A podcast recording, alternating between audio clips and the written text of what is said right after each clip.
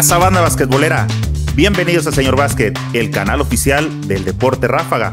Si aún no te suscribes, este es el momento correcto de que lo hagas para que siempre te lleguen los avisos, las notificaciones de cuando empezamos a transmitir los podcasts en esta nueva sección que abrimos en el canal, tanto en YouTube, búscalo el canal como Señor Básquet, y también a través, estamos en vivo a través de la página de Señor Básquet en Facebook.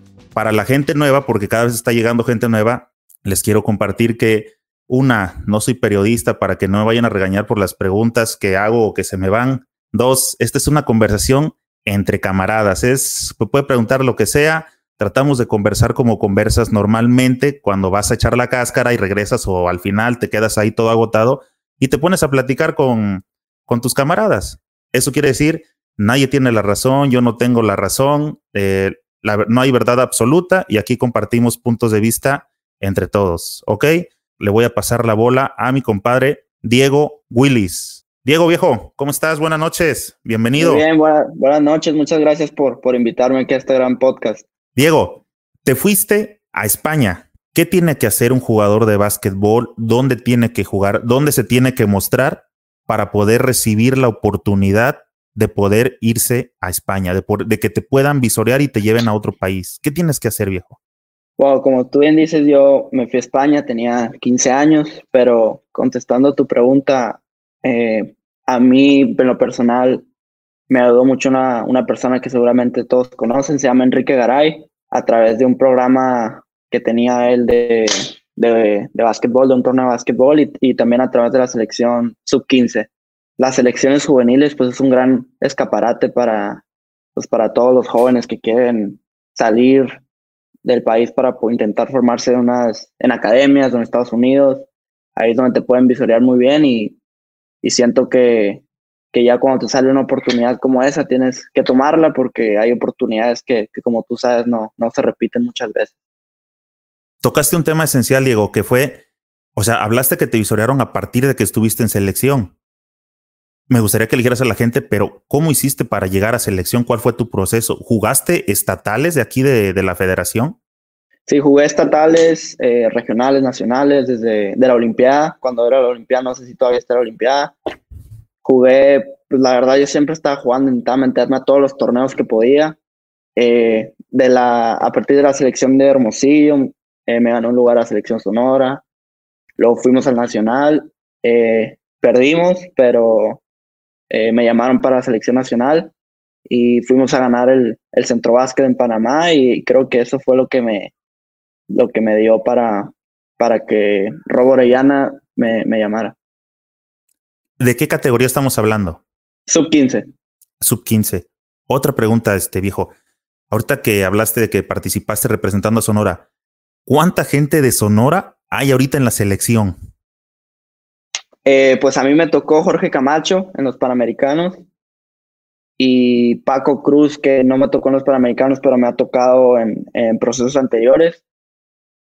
Y de Sonora, Alex Reina. Alex Reina, disculpa, Alex Reina, eh, muy buen jugador que está ahorita en la Liga Argentina, que, también es un proyecto joven que, que pues supongo que, que, lo tienen que trabajar, nos tienen que trabajar para poder llegar a, a jugar con esa generación, ¿no? Sí. Eh, bueno, le voy a dar entrada por acá a, a, la audiencia y seguimos platicando. Te habla por aquí el chilango. ¿A quiénes llamarías hoy por hoy a la selección mexicana de básquetbol? No importa si no han nacido en México. Ah, pues se va a traer a, a la NBA, ¿no? Sí. eh, pues yo diría, si estamos hablando de los mejores en este momento, pues obviamente yo siento por que Jorge Gutiérrez, Paul Cruz, Gustavo Ayón, Orlando Méndez, Alex Pérez, del Toscano, obviamente, de los que me salen aquí a la cabeza, eh, Israel Gutiérrez, eh, y luego me incorporaría también jóvenes, como ya dijiste, Alex Reina, Brian Urrutia, Jaime Jaques, y los que se me olvidan, que también son muy buenos jugadores, y creo que sí hay mucho talento para, para la selección nacional. Hay muchos jugadores muy buenos y, y pues creo que, que, es lo que todos quieren, ¿no? Que la selección México tenga, sea muy, buen, muy bien representada. Dice Jesús Francisco Maitorena. Saludos, Diego. Gusto saludarte, cuate y Academia Elite de Básquetbol. Te mando mm, te manda malo saludar. Eh, muchos saludos ahí a la, a la Academia Elite y sigan trabajando. Dice Leobardo Lozona, ¿cuántas ofertas tenías de la NCAA? Eh, yo tenía tres. Tenía la Universidad de, Rutgers, tenía la Universidad de Drexel en Filadelfia y tenía la que me fui que es NJIT, que fue yo creo que la, me convenció más por pues por el programa y por también por por el tema escolar. Yo creo que es muy importante y, y estoy llevando las dos de una, de una buena manera. Buena pregunta. Por aquí te manda, también no te lo manda a decir este Alexis Martínez, supongo que es algún camarada. Sí, saludos, saludos. ok, así naturalitos somos por aquí. Eh, Ludwig Cantero, para ti, ¿quién es el mejor jugador de NBA? Bueno. Ya la, la contesto. Date, la mi Diego, date. para mí, LeBron James es el mejor jugador de la NBA. Y lleva 17 años siendo el mejor jugador de la NBA y, y va a continuar por otros tres. Dice Carlos Cardeñas, muchas horas de trabajo en CBA y muchos desmayanadas, supongo. Saludos, Diego. Sí, saludos, coach. Él estuvo, fue mi entrenador allá en la CBA. Muchos saludos, muchas experiencias, historias. O sea, él está conectado ahorita de España o está, de, aquí en de México? España, de Madrid. Son No las equivoco. 10, eh, 9, 10, 11, 12, 1, 2, 3, 4 de la mañana. La estás rompiendo en todo el mundo, es lo que pasa. Ok. Pero no, al contrario, Carlitos, este, muchísimas gracias por estar conectado a, a estas horas, viejo. Espero que, que todo esté bien y que no estés con, este, bueno, tienes insomnio, pues. Isaías Ortiz, saludos, Carlitos, bienvenido, muchas gracias por estar conectado y ojalá nos ayudes a compartir la transmisión. Isaías Ortiz, saludos al Super Willis, coach Isaías. Saludos, coach. Él fue mi entrenador de la, de la sub-15, de hecho, que fuimos a, a Panamá y quedamos campeones, lo que te contaba, y también en, en Argentina. Saludos, coach, y muchas gracias por todo. Angie Ascoitia dice un abrazo para Diego desde Jalapa, Veracruz. Mucho éxito, champ. ¿Ya viste? Ahí te hablan mi Diego. Eh, hola, muchos saludos. Eh, Jalapa muy bonito, me tocó estar ahí y ya vi el primer capítulo, voy a ver el, el, el otro. Pero no le has dicho que no te convenció. Pero no me convenció, para mí LeBron sigue Exacto. siendo el mejor. Eh, Sergio Cruz dice: ¿Alguna vez oíste de Jorge Arbizu? no, no me ha tocado, no lo recuerdo ahora, pero muchos saludos. Mi Sergio, yo, el, el primero que me vino a la mente fue el que se llamaba el Tata, el actor de Televisa. Jorge Arbizu, el Tata. Espero que no estamos hablando de- del mismo, ¿verdad? Si es un buen jugador de básquetbol, una disculpa, compadre. Estamos aquí cotorreando. Claro Te sí. habla Jesús Morales. ¿Cuántos mexicanos hay en la CBA? Eh, actualmente creo que hay tres o cuatro, actualmente me parece, pero hay muchas, muchas pues, generaciones que han pasado por ahí. Eh, Charlie Cesati, que está en la selección, también estuvo en la CBA. Toño Álvarez, Coque Galindo, muchas personas que, y buenos jugadores y muy buenas personas que han pasado por ahí. Y, y pues a mí me sirvió mucho y sé que le puede servir a muchos más mexicanos. Eh, Diego, ¿por qué todos ir para CBA? ¿Qué ofrece CBA que no ofrezca eh, en cuanto a desarrollo el básquetbol mexicano? ¿Qué tiene la Oye. Academia CBA? Bueno, yo siento que, que el, programa de cómo se entrenan los jugadores, eh, eh, si no me equivoco, hay noventa y tantos, doscientos algo jugadores de, que han ido a División 1, que han pasado por ahí. Y a mí eso fue lo que más me llamó la atención. Fue, yo quiero jugar en NCAA. Eh, yo desconozco cómo está ahora la situación en, la, en, lo nacional, pero en mi momento, cuando tenía 15 años, eh, no había academias aquí. Siento que, aunque estuvieran, yo me hubiera ido a CBA porque eh, Robo Orellana es un gran entrenador que pues ha desarrollado mucho talento y la verdad a mí me ayudó mucho a crecer como persona y obviamente para los mismos contactos que tiene él te que te scouten, que te scouten mu muchas más universidades y equipos. Digo, eh, no sé si hayas seguido algunos podcasts que yo hago. Yo inicié haciendo algunos podcasts porque no hay muchas voces, salvo como bien dijiste hace rato, la de este Quique Garay, que para mí este, yo crecí escuchando las narraciones de él, eh, muchos creo. Pero él p- pienso que por las cuestiones de televisoras y todo eso llega a ser más diplomático con las cuestiones también de amistad que tiene con Ana Guevara, con Horacio. Entonces, ¿me entiendes? Es como un conflicto de que no les pega como duro o no trata de no meterse en esa situación, ¿no? Entonces, pues realmente no hay quien le haga como contrapeso que siempre son importantes en, el gobierno actual, ¿lo ves? O sea, ¿no? O sea, no le puedes dar el poder a, a una sola persona. tiene que haber contrapesos para que algunas voces de las que no se escuchan, pues puedan ser escuchadas. En este caso, este fue uno de los eh, detalles por los cuales yo me animé a tomar el micrófono y empecé a hacer algunas ciertas críticas que me parecen y creo que son justificadas porque a final de cuentas el básquetbol mexicano está por los suelos. Y te quiero comentar algo. Esto va a colación de lo que te acabo de preguntar de la CBA.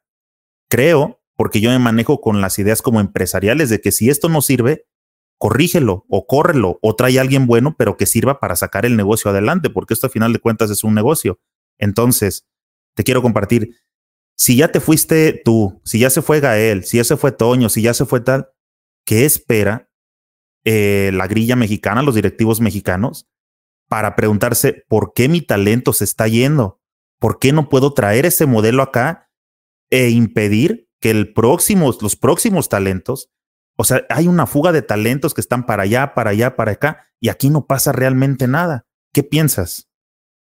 Eh, bueno, como tú dices, hay pues mucho talento en México. Eh, muchos se van, pero muchos también, es importante decirlo, no, no les dan la oportunidad de irse, entonces se quedan estancados.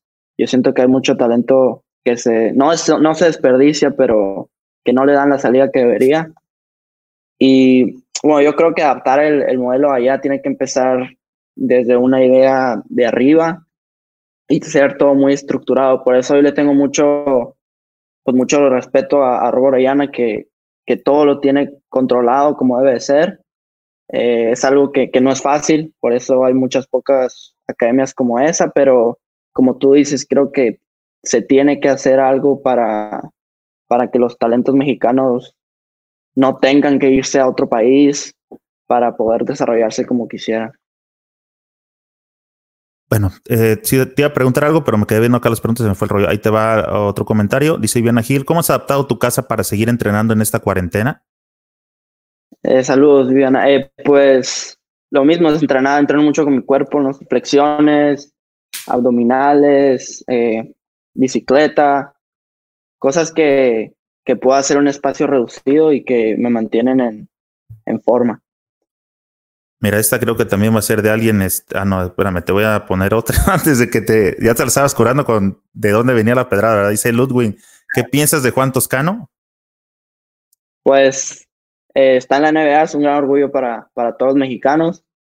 Es un jugador que me tocó en el proceso de las ventanas FIBA cuando se le ganó a Estados Unidos y es muy, gran, muy buena persona y, y se merece todo lo bueno que le está pasando y esperemos que se siga codeando con, con, los mejores del mundo por mucho tiempo. Mira, dice, esta, creo que te va a conocer este camarada. Pregúntale de qué barrio viene. De la Cuauhtémoc de Hermosillo con, mucha... Mucho orgullo. mucha honra. Fíjate, mi Diego, este, te termino de, para que sepas más o menos por dónde va el rollo. Yo aquí a lo largo de los podcasts siempre he eh, charlado de que todo lo que genero o, los videos que hago eh, hablando sobre el básquetbol mexicano, en realidad nunca son dirigidos para los jugadores. ¿Me entiendes? Es como a la gente que se encarga en la cúpula de organizar este rollo, porque mi idea es si los jugadores ya lograron estar fuera, si ya lograron, por ejemplo, en tu caso, irte a colegial o como Brian, ¿no? Que le, le batallan y buscan mejores oportunidades, es porque los directivos aquí no les ofrecen las condiciones.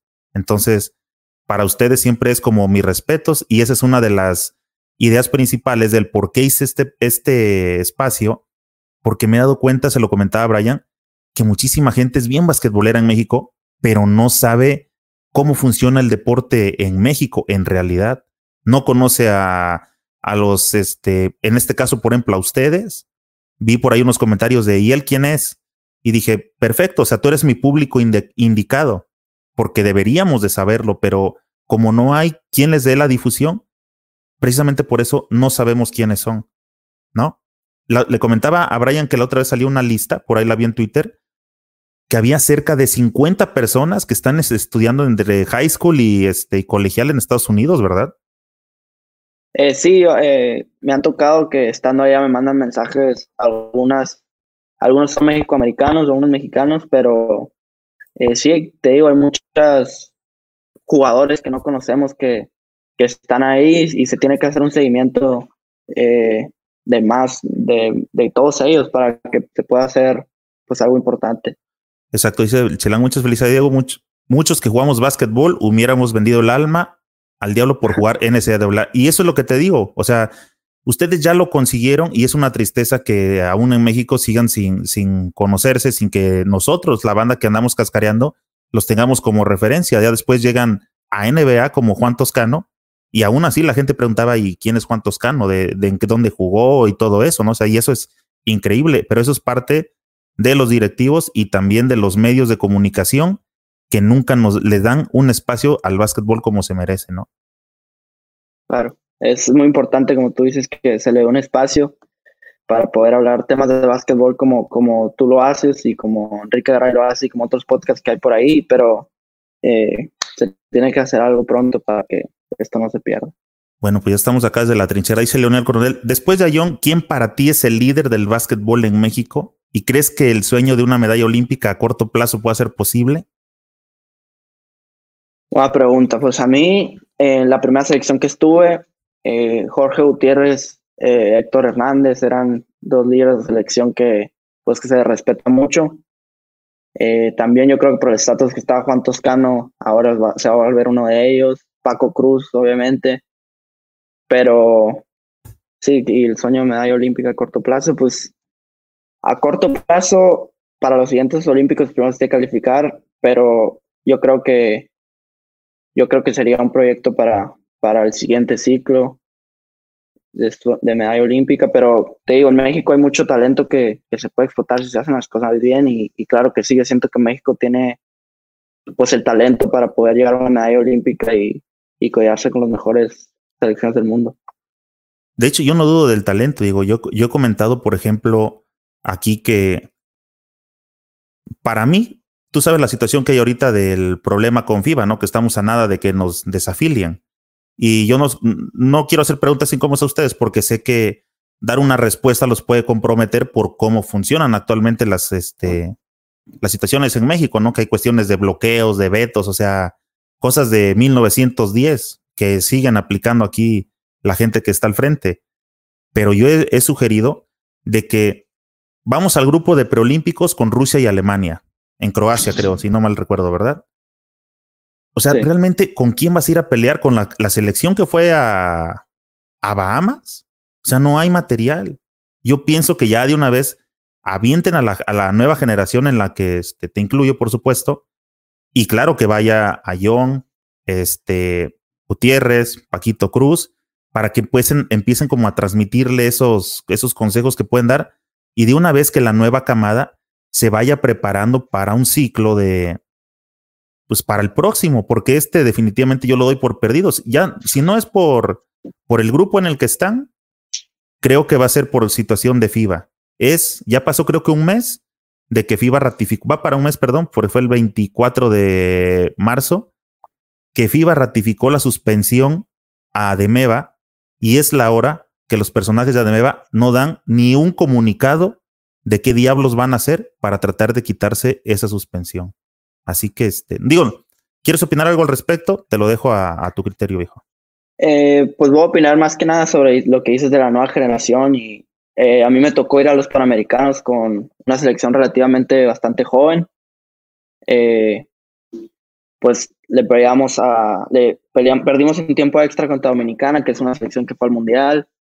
le ganamos a Argentina, eh, perdimos como por tres o cuatro puntos contra Uruguay, le ganamos a esas vírgenes. O sea, como te digo, eh, con el coach Iván Dennis, que le mando un gran saludo si, si está por aquí, pero como tú dices, la selección de Bahamas, eh, pues obviamente es triste que se haya perdido fuera, pero en lo personal, a mí yo no podía asistir por mismo de la NCAA, estaba en temporada y sé que algunos otros también pero sí siento lo que tú dices es importante, que tratar de hacer como un conjunto entre los jugadores que tienen liderazgo y los jugadores jóvenes para poder hacer algo importante. Dice, bueno, eh, siguiendo con la pregunta de Leonel, ¿crees que el sueño de una medalla olímpica a corto plazo puede ser posible? Bueno, a corto plazo, eh, este ciclo o el siguiente ciclo, yo creo que el siguiente ciclo sería pues más probable, eh, por lo mismo de la situación en que está, en que está el básquetbol mexicano ahora. y la, tenemos que, se tendría que ir al, al, repechaje y todo esto, y en la situación que estamos ahora, pues la verdad no puedo hablar qué vaya a pasar, entonces está un momento de incertidumbre ahorita el, el básquetbol. Oye, y, siguiendo con la nueva camada, es una pena que los chicos que se rompieron el alma para ganarse un boleto por fin jugando, lo vayan a perder por cuestiones de la gente de pantalón largo, ¿no? Qué coraje. Sí, yo sé algunas selecciones juveniles eh, que lo están haciendo muy bien. Eh, y lamentablemente, pues creo que habían calificado al premundial o al mundial o algo así, algunas selecciones. Y pues es algo que, que se tienen que arreglar pronto y, y, yo espero que lo puedan hacer y, y, sé que algo, algo van a hacer por el bien del básquet mexicano. Ok, por acá, un saludo Willis Muñoz en la sangre. Saludos, saludos. Oye, hablando de sangre, este Diego, leía por ahí este, que tu papá fue profesional y también estuvo en la selección, ¿verdad? Sí, el Rafael Willis, eh, Rafael Willis García estuvo en la selección eh, siete, ocho años me parece, eh, y fue profesional en México y, y sí, él fue el que me, metió en el básquet y hasta ahora me sigue dando, me sigue ayudando. ¿Cuánto mides tú, viejo? 1.91. 1.91. ¿Qué juegas? ¿Uno o dos? Uno y dos, yo creo más uno que dos, pero dos también. Ah, o sea, este, eres el quien lleva el, eh, el ritmo. ¿Tienes buena estatura para, cómo, o cómo consideras tu estatura para ser uno? Pues yo creo que es la estatura eh, ideal, ¿no? No muy bajo y, bueno, no bajo, pero tampoco muy alto. Creo que estoy ahí en el promedio. O sea, ¿qué le quisiste decir este, a Brian? No, pero Brian. Aquí todo el tiempo le estuvieron diciendo, este, ¿cuánto mides? ¿Y, por qué estás allá? Y dije, ah, entiendo que para la gente es importante saber que eres alto, o sea, sí mereces. Eres chaparro, este, vente a la colonia, ¿no? Ah, pero Brian lo, lo complementa mucho, muy buen jugador, como te digo, muy buen jugador. bueno, bienvenido Brian por aquí, te habla este Diego, te habla también este Francisco Reyes. Saludos, Diego. Saludos de qué hermosillo, todos saludos. Dice. A ver, aquí me brinqué. Atlas, a Miguel Pérez, Tlaxcala presente, Miguel, Miguelón, saludos. Está muy activo mi compadre desde YouTube, Ludwig Cantero. ¿Quién ganaría, los Bulls de Malcolm Jordan o los Lakers de Shaq y Kobe? Muy buena pregunta. A ver, eh, ah, no creo que, no quiero que piensen que le estoy faltando respeto a, a, Jordan ni nada de eso, pero, pero yo creo que Kobe Kobe y Shaq, para empezar no creo que haya nadie que, que pueda parar a Shaq en, la pintura. Pero... Eh, ya no le corrijas, compadre.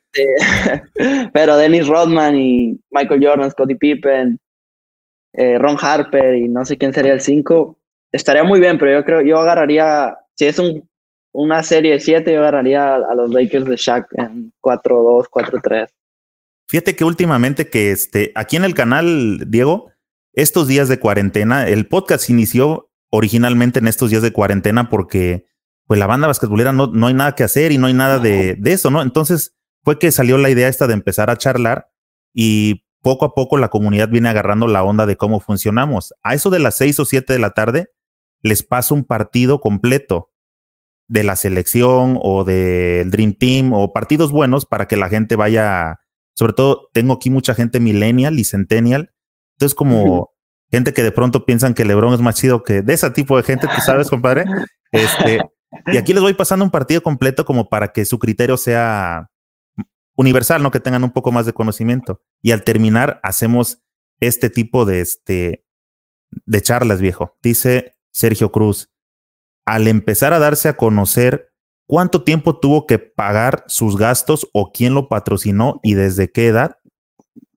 Buena pregunta. Eh, como tú dices, yo creo que eso es, un, una problemática que ha estado presente en el, baloncesto mexicano ya por, mucho tiempo.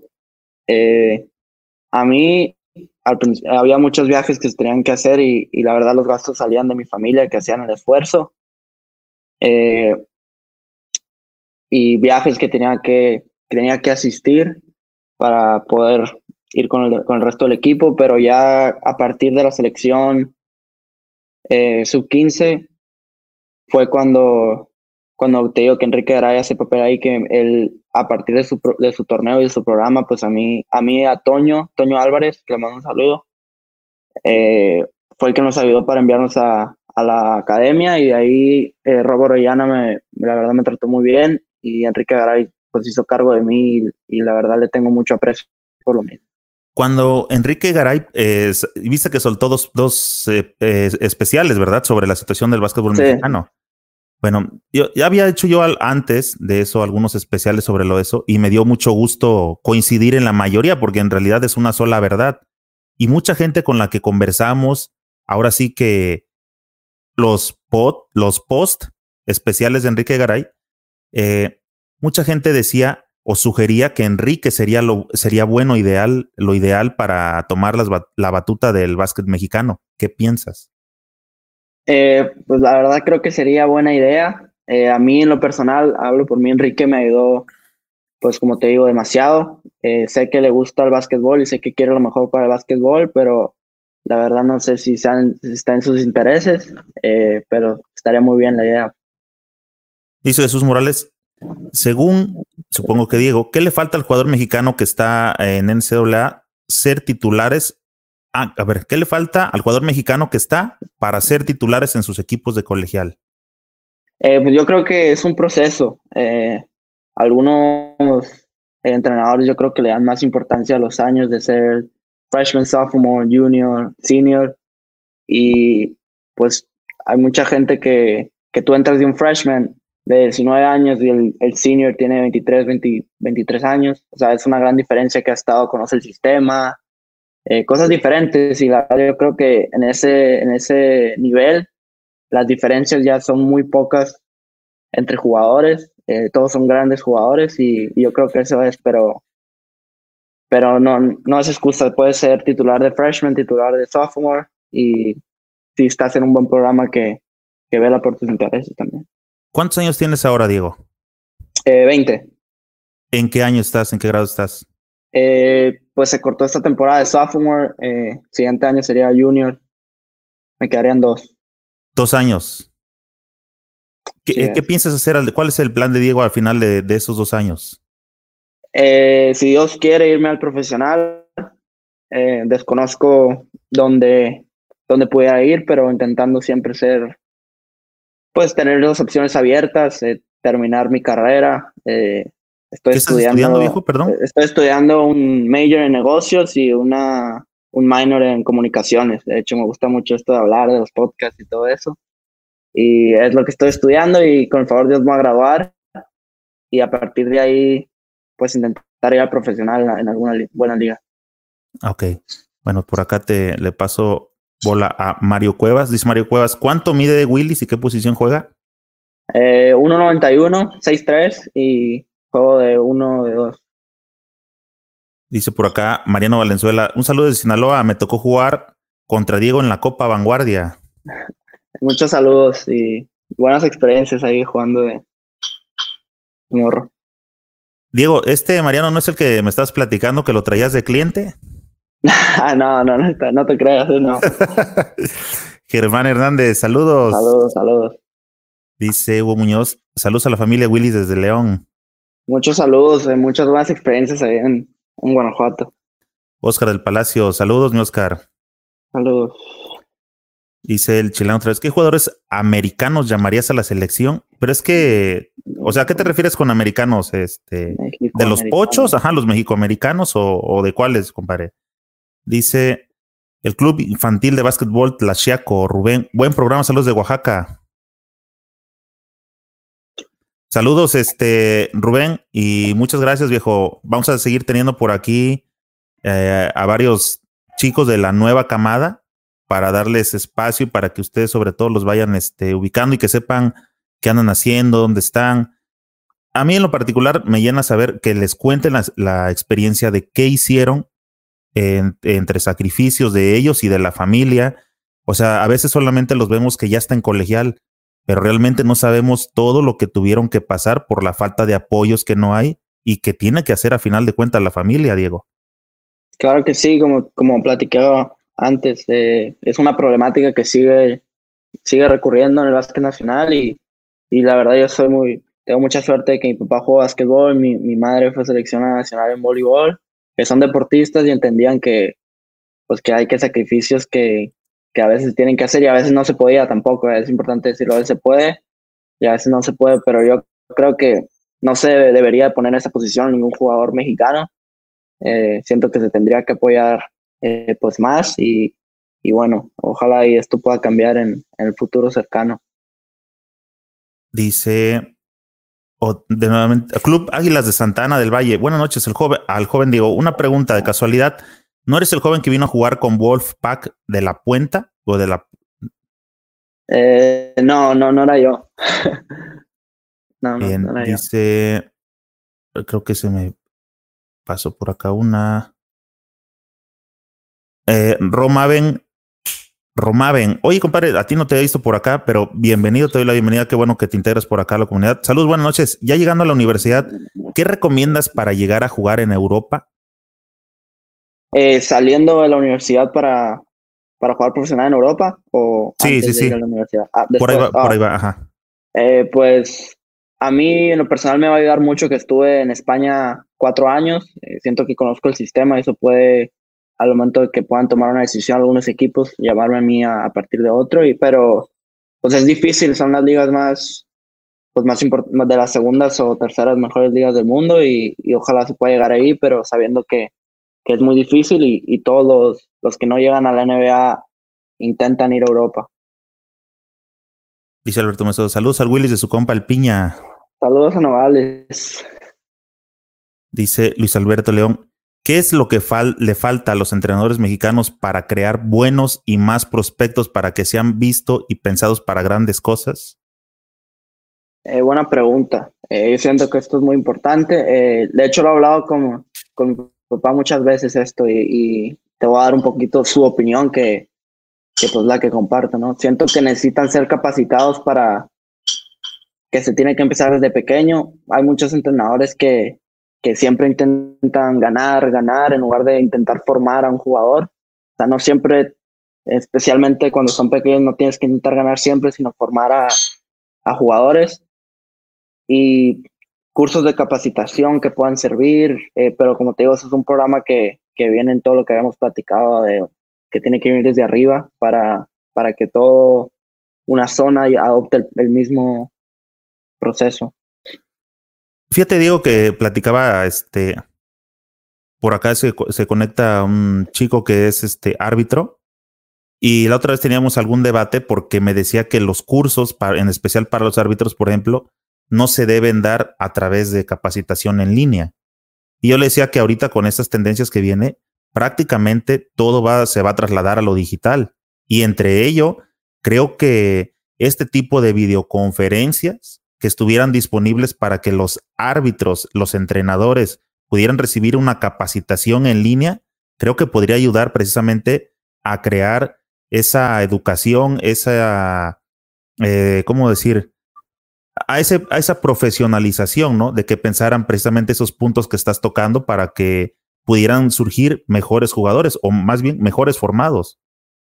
Sí, como tú dices, esto de la videoconferencia creo que puede ser una gran herramienta para, para explicar, para las dudas, que, que en línea la verdad es, es difícil. Y como tú dices, es, esto es necesario para, para entrenadores, árbitros, jugadores, todo pueda crecer en un mismo, pues un mismo nivel que va creciendo gradualmente. Dice Jesús, mi pregunta era porque la mayoría de los mexicanos que están en colegial no son titulares y a veces no juegan ningún minuto en sus equipos.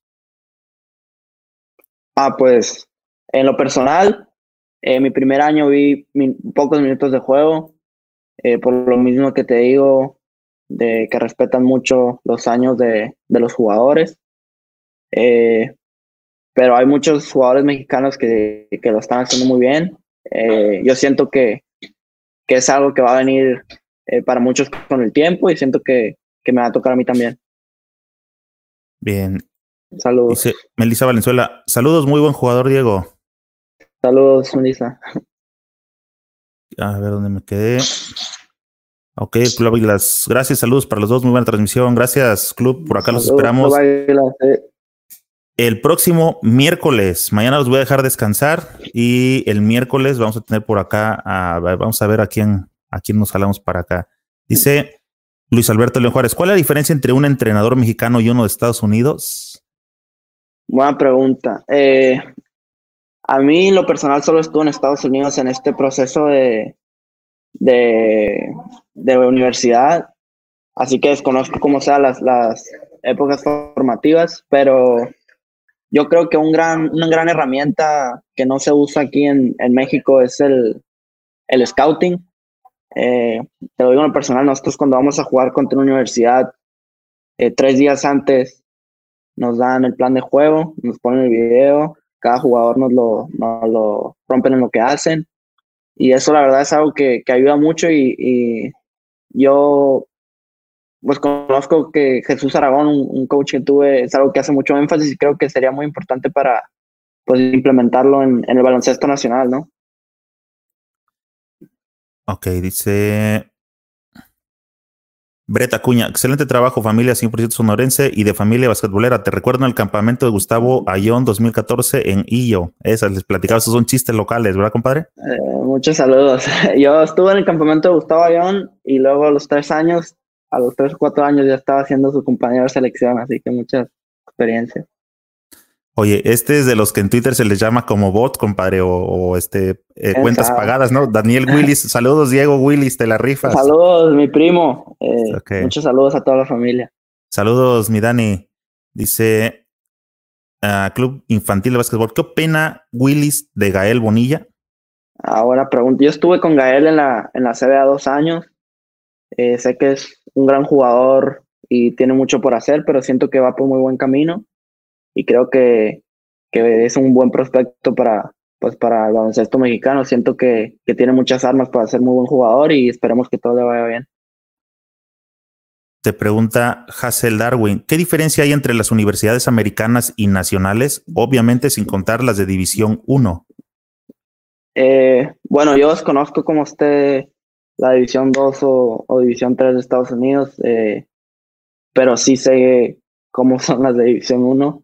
Eh, pues la verdad hay muchos apoyos, eh, no nos preocupamos de muchas cosas más que estar en la escuela y, jugar.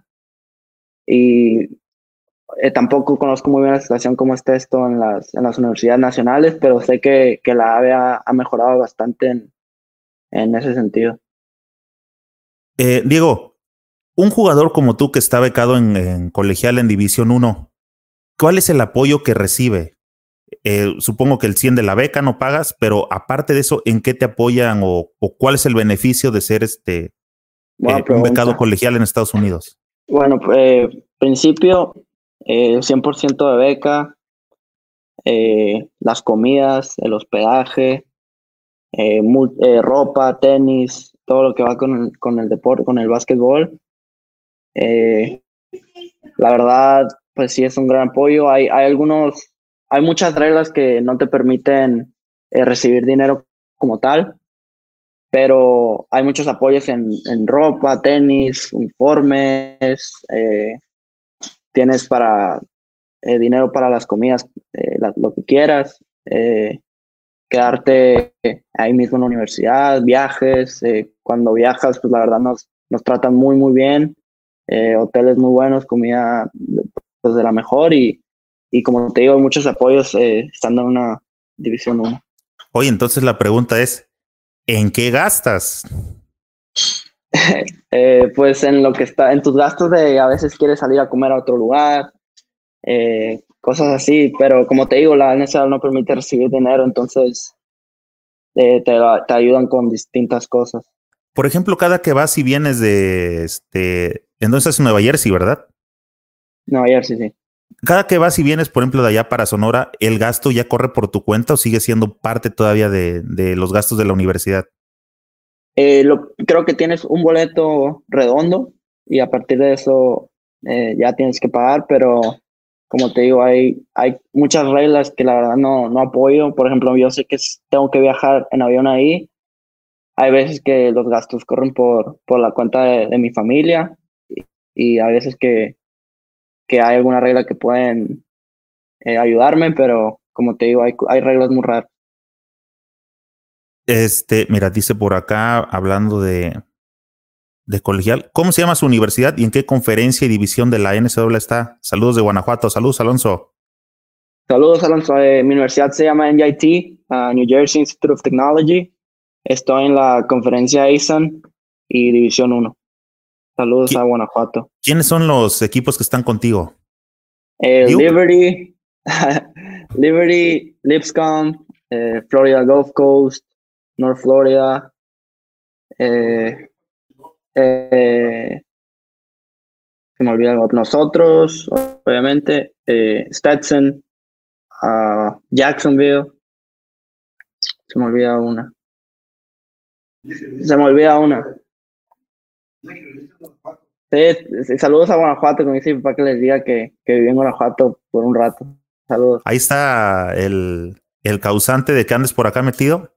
Sí, ahí está el causante. Saludos, eh, amigo señor Don Willis. Este, oye, ¿tu papá te empezó a llevar o, o eras de, eh, te digo, por ejemplo, a mí me toca ver en algunas ligas donde pues, estás, estás jugando o están jugando los compañeros y de pronto empiezan a llevar a sus hijos y en cuanto los niños automáticamente empiezan a ver como el espacio libre de la cancha, hay unos que les nace agarrar la pelota y empezar a ir a tirar y hay otros que, anda, hijo, vete a jugar allá hasta la cancha. ¿Cuál, fue tu situación? Eh, pues la verdad yo al empezar mi carrera deportiva y hasta los 12 años así, eh, yo jugaba fútbol. Eh, era futbolista. Y después le empecé a agarrar esto del básquet por, pues por, por mi papá que empezó a... Bueno, siempre lo llevaba más o menos iguales, pero yo era más de fútbol. Y después me di cuenta que estaba perdiendo el tiempo en el fútbol, que había un mejor deporte. ¿Te diste cuenta que estabas equivocado? Estaba equivocado, sí. Oye, te voy a hacer una pregunta, pero creo más o menos para dónde vas a ir. Si te gusta LeBron, si andabas jugando fútbol, no vas a salir con que le vas a la América, viejo. No, no le voy a la América, le voy al Cruz Azul. ya no sé qué estuvo peor, viejo. Dice Enrique García, saludos desde Mazatlán. Saludos a Mazatlán. Dice Carlitos Angulo, excelente jugador Diego, al igual que su padre. ¿Qué tanta comunicación tienen con los directivos mexicanos? Saludos desde Agua Prieta, Sonora. Pues con los directivos, yo la verdad tengo una relación distante, la verdad no, no conozco muy bien cómo esté todo, no tenemos una relación. La relación que hemos tenido eh, ha sido muy directa y, o sea, muy de comunicación muy rápida, de cualquier cosita, pero a mí en lo personal me han tratado bien uh, en los últimos momentos y con los entrenadores sí es una relación pues más directa, eh, estar mensajeando cada vez en cuando, pero con los directivos como tal, la verdad no, no, no he tenido mucha comunicación. Eh, dice Michelle Alejandro Silva, ¿qué opinas del mini básquet mexicano? Eh, desconozco la situación, eh, la verdad no lo he visto en mucho tiempo, pero como te digo, yo creo que es una, pues una categoría que se tiene que intentar más formar que competir y ganar, y siento que es algo que, que no se está haciendo muy bien. Creo que ahí precisamente con esas categorías es que em, empezaría a aplicar lo que hablabas de cómo deberían de ser los entrenadores, ¿no? Sí, eh, es una es una opinión que la verdad comparto con mi papá, que le gusta mucho pues formar a, niños y así, pero sí, como te digo, es algo que, que muchos entrenadores solo quieren ganar y les meten presión y así para rápido. Y la verdad yo creo que es, un, es una edad donde se tiene que formar un jugador para, pues para que pueda tener el desarrollo más adelante, ¿no? Que tenga las, las bases. ¿Estás a favor de que, por ejemplo, hablando de categorías de mini básquet, de lo que se estila ahora, a todos los chiquillos que participan se les tenga que dar una medalla o que se siga premiando lo que se tiene que premiar? Eh, yo estoy muy en contra de, de esto. Eh, yo siento que las, las medallas de, que, que, son a partir del tercer lugar para mí no, no es algo bueno. Eh, siento que siempre se tiene que tener ese, pues esa llama de decir, ah, pues eh, tengo que mejorar para quedar en, en, en, el en, el, premio. Y pues creo que si le empiezan a dar a todos los niños medalla, creo que se pierde esa hambre de, de intentar siempre ser de los mejores. Dice el profesor Omar Verdugo, saludos de Obregón Sonora, gran jugador como su padre y su tío. Ah, muchos saludos a Obregón. Dice Leonel Coronel. ¿Qué pasó, Diego? ¿Cómo que el Cruz Azul? ¿Qué opinas de Sergio Valdeomillos? ¿Crees que dejó una escuela que seguir? ¿Crees que dejó una huella? Eh, saludos, Leonel. Eh, sí, le voy a Cruz Azul desde que pues, soy pequeño y ya no voy a cambiar. Eh, Sergio Valdeomillos a mí me tocó en, en un proceso que fue la AmeriCup del 2017. Eh, a mí la verdad, eh, pues me ayudó mucho, fue el primer entrenador que me llamó a la selección y me quedé en la selección para ir. Eh, hizo un gran, un gran trabajo, es un entrenador ganador.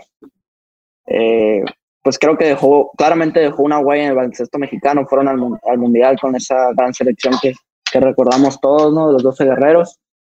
Pero creo que, que la, hay muchos entrenadores que, que, lo hacen muy bien. A mí me tocó Iván Dennis, que también respeto mucho, y me, ha dado mucho también, gran entrenador.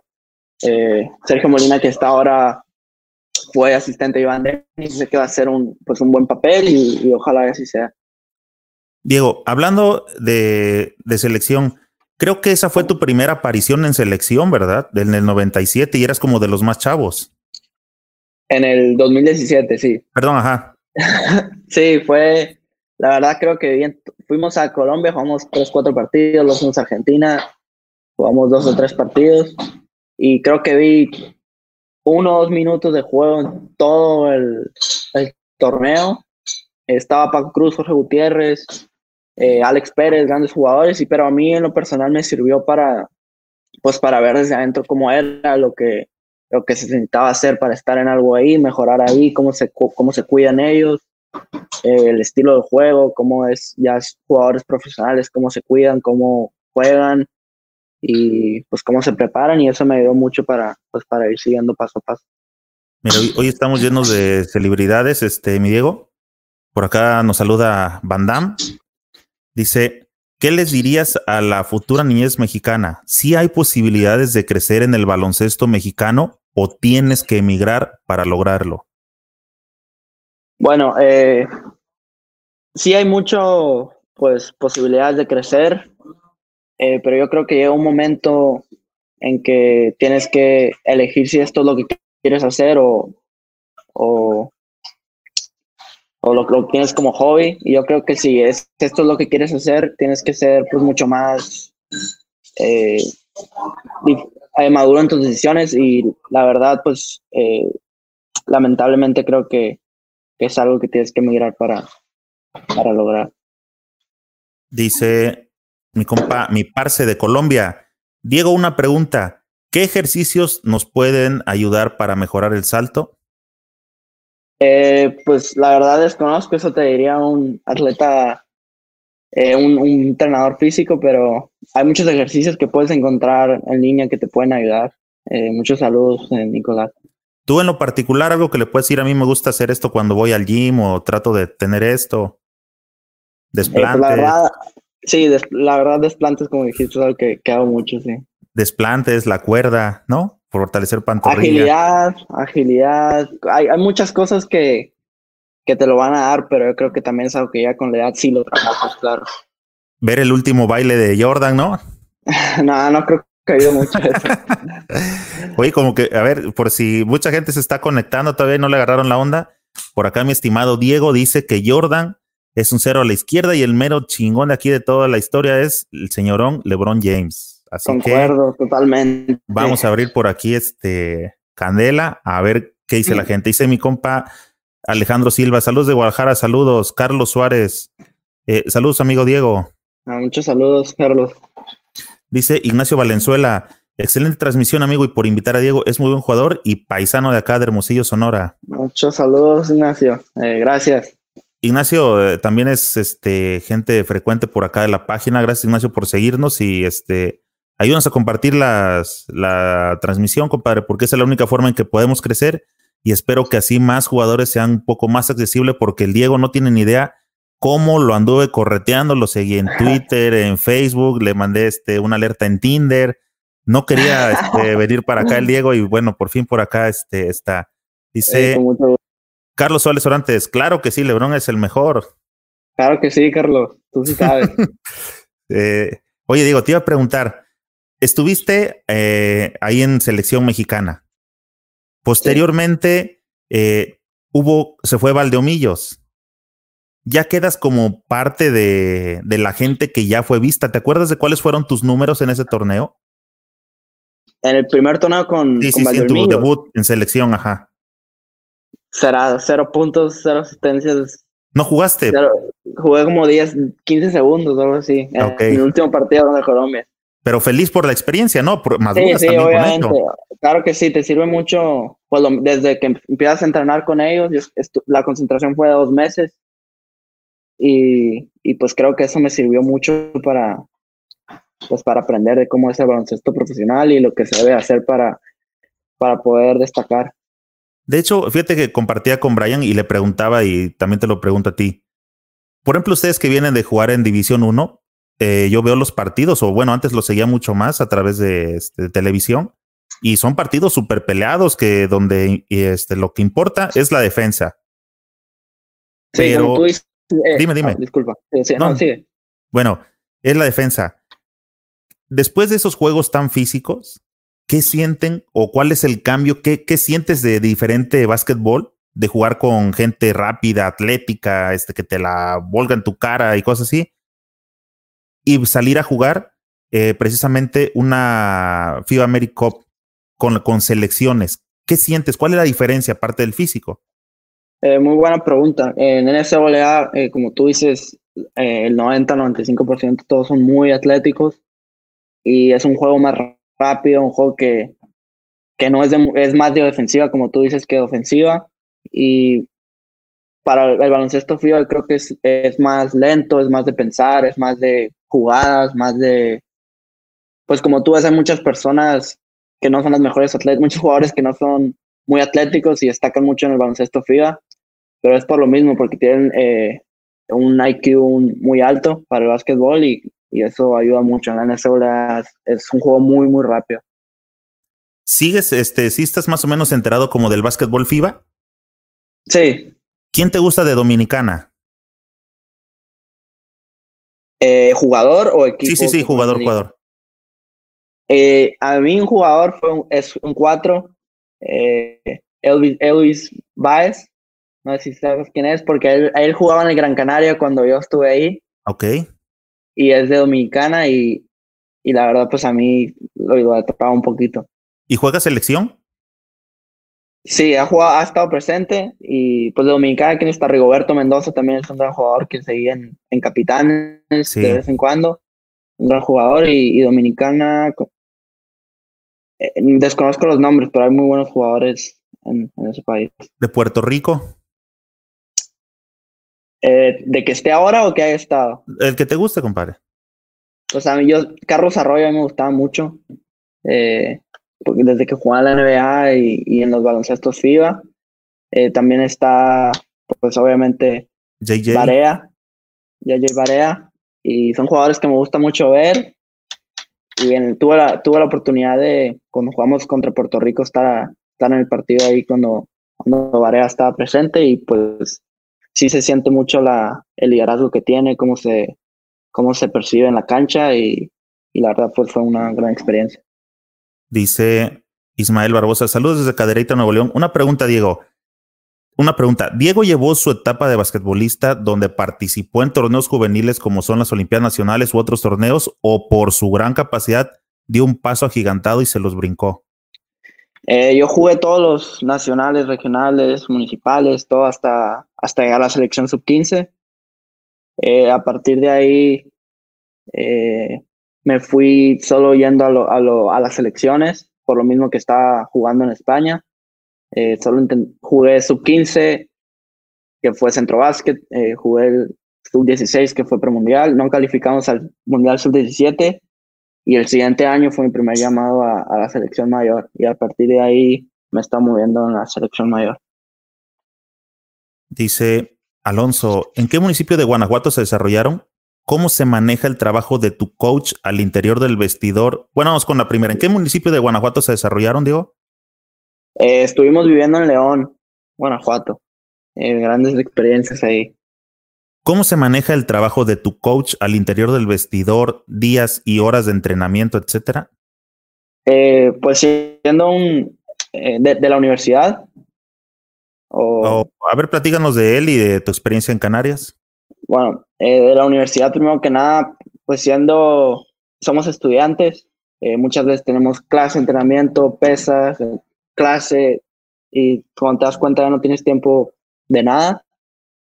Y creo que todo es muy profesional, ¿no? De, de vas y entrenas tus dos horas y media de cancha, tu hora de pesos diaria, tienes que ir a tus clases, tienes que cumplir en, en la escuela, pero también es muy exigido por lo mismo de necesitas un cierto promedio para jugar, eh, te exigen mucho en la cancha, los entrenamientos, pero es algo que, pues, que es, sumamente importante en la escuela. Y hablando de, Canarias, eh, Robo Orellana, pues fue alguien que siempre fue profesional, eh, entrenábamos nuestras dos horas, dos horas y media diarias, eh, lunes a viernes, descansábamos sábado, entrenábamos domingo, eh, teníamos nuestros 45 minutos de acondicionamiento físico y siempre fue algo que, que era que tenías que hacer, o sea, no, no había otra manera para mejorar, yo te lo decía siempre y, pues a mí yo creo que tomé esa filosofía y me ha servido mucho en lo que llevo de,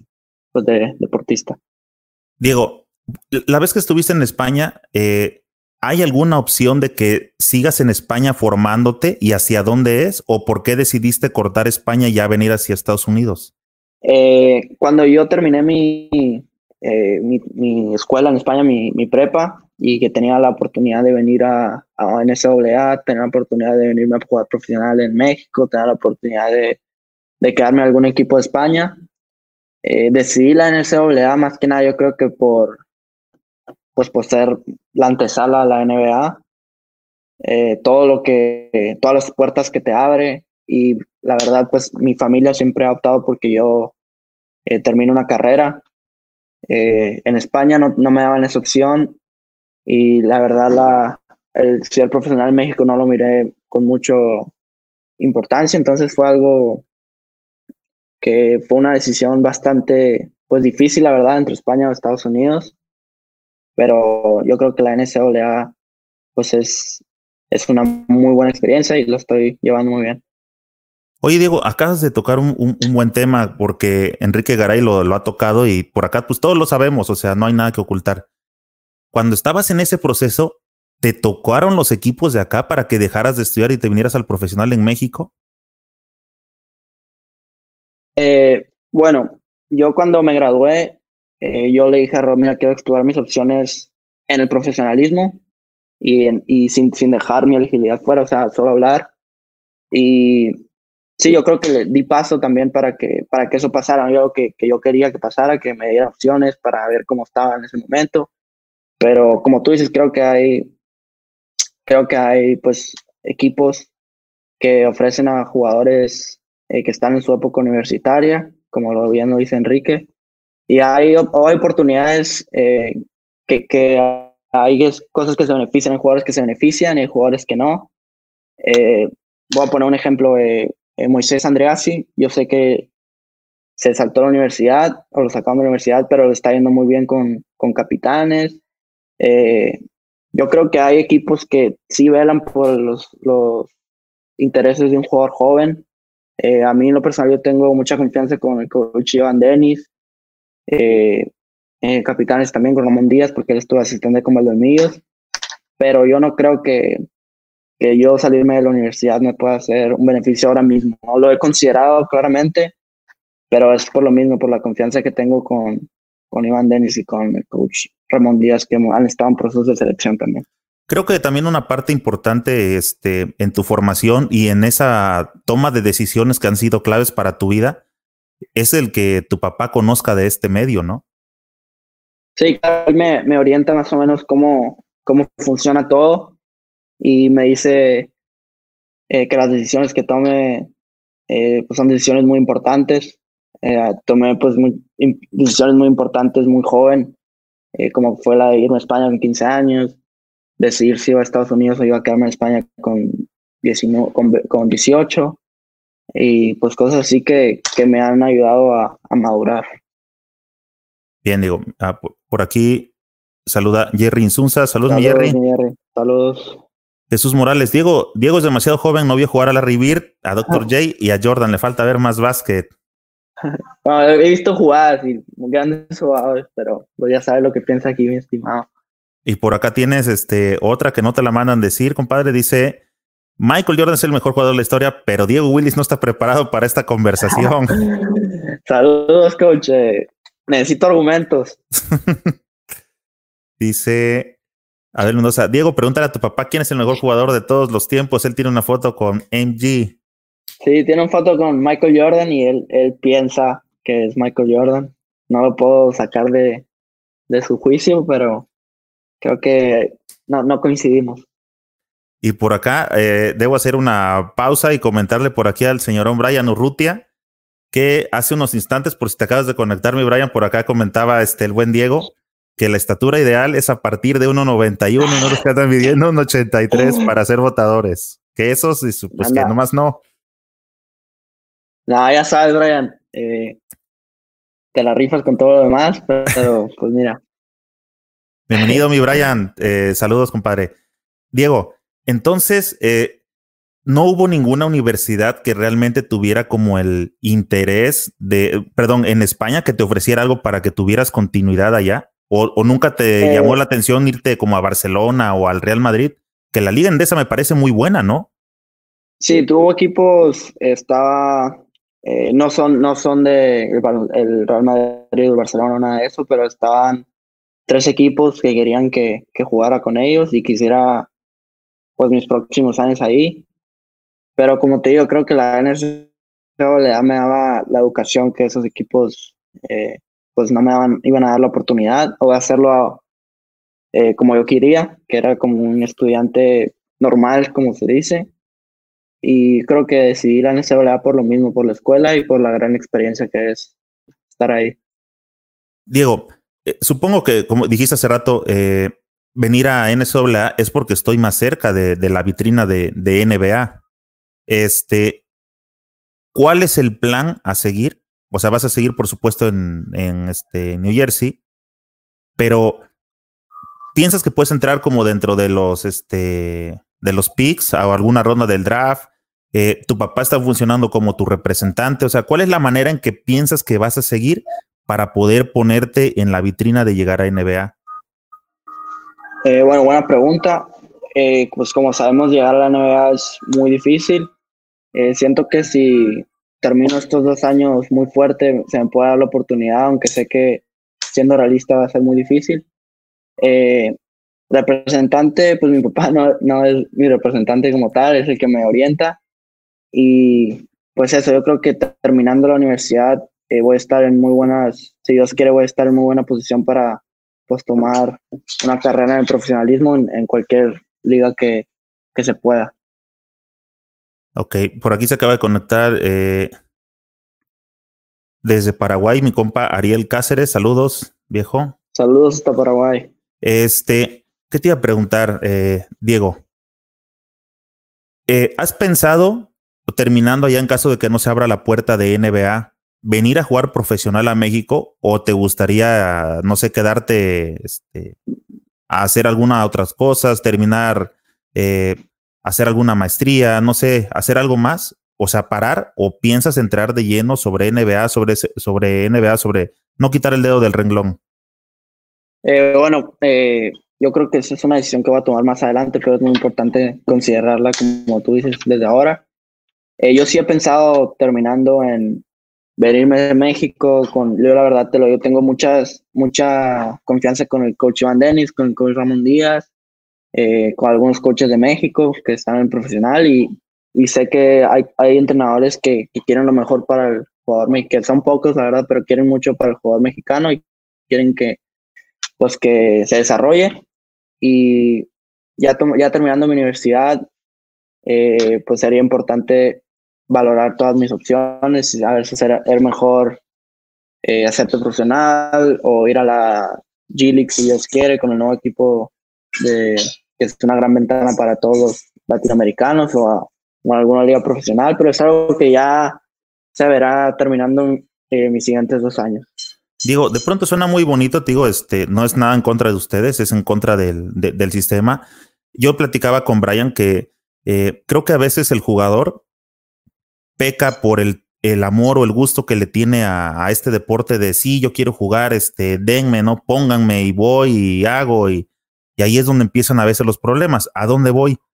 Digo, suena bonito el hecho de jugar profesional en México, como alguien escribió hace rato, hubiera dado mi alma por ser profesional, ¿no? Bueno, si te acuerdas más o menos de esa pregunta. o sea, hay, mucha banda que le hubiera encantado, que nos hubiera encantado, pero ah, aterrizando realmente las cosas, tú te das cuenta que jugadores mexicanos jugando en este en la liga mexicana son contadísimos los casos. Sí, eh, yo creo que eso es algo que, que tiene que ver la que tiene que ver la liga. Eh, pero hay coaches que le, dan juego a, jugadores mexicanos, hay coaches que no. La verdad, desconozco mucho cómo sea la LNVP en, muchos aspectos, solo eh, veo cual, uno que otro partido, veo los playoffs, pues sí, pero desconecto como, como desconozco cómo sea desde adentro. Pero sí hay, hay equipos que, que impulsan al jugador mexicano, hay equipos que no, en lo que, en lo que yo he visto. Pero pues es algo que, que estaría bien si le dieran más importancia a un, jugador mexicano. Eh, Copa Copa Bueno, a mí me, me ha tocado ver Copa siempre por los rayos del Hermosillo. Eh, iba desde niño a ver los partidos. Yo creo que sí se juega un poco más a los mexicanos, pero también tampoco es lo ideal. Eh, hay, hay una regla, si no me equivoco, un jugador joven tiene que jugar un cuarto esa es buena regla, pero también como implementan al jugador joven no, no es lo ideal. Eh, hay buenas ideas, pero creo que tiene que, que no se están realizando como se debería, pero es algo que tienen que ver las ligas. Yo la verdad desconozco mucho la situación. Tú que conoces de, bueno, que, que eres de, de, Sonora, ¿qué me puedes platicar de Cibapac? Eh, conozco muy poco, la verdad, eh, pero sé que es algo como una liga regional o, o algo semiprofesional. Y sé que pues obviamente se, se tiene mucho al, jugador mexicano. Hay muchos jóvenes que están jugando ahí. La verdad lo veo muy bien. Todo lo que sea para, para el desarrollo de un jugador, eh, pues adelante totalmente. Fíjate, ya platicamos de, de, tres ligas, ¿no? De la LNBP, de Cibacopa y Cibapac. ¿Qué crees que pasa en México que no se puede hacer una sola liga que corra por todo el país para que la gente se pueda sentir identificada? Eh, pues como te digo, desconozco los, directivos, la verdad no tengo mucho contacto con, ninguno, pero supongo que, que es algo que tiene que ser pues por intereses, pero como te digo, desconozco la situación, pero sí estaría muy bien que se hiciera una liga eh, que sea de todo el año, porque hay mucho, pues hay mucho, sé que a México le gusta mucho el básquetbol y hay mucho mercado si esto se, se hace bien. Bueno, dile a tu papá que te ve una asesoría y que ojalá y no conozcas a los directivos mexicanos, viejo. Allá donde andas, andas bien, este, eh, suena muy bien tu beca, la verdad sigue echando un chingo de ganas y este, y va, todo va a estar bien. Dice ah, por acá mi compa Nilton, ¿cuánto te ayudó la experiencia de jugar en los Panamericanos de Lima 2019? Buena pregunta. Eh, saludos, Nilton. Eh, Sí, fuimos a, a, los Panamericanos con una selección joven, como, como comentaba, eh, con el coach Iván Denis, y siento que hicimos muy, muy buen papel. Siento que esa selección va a, si seguimos trabajando todos, pues va a ser muy buena, y más los jugadores que estaban ahí, estaba muchos jugadores que ya son pues bastante considerados muy buenos en, en el nivel nacional. Está José Estrada, Raúl Gutiérrez, Jonathan Machado, que, que no eran muy jóvenes, pero también quedaban entre, entre esa generación que entrenó muy jóvenes, no muy grandes, y nos ayudó a hacer esa transición.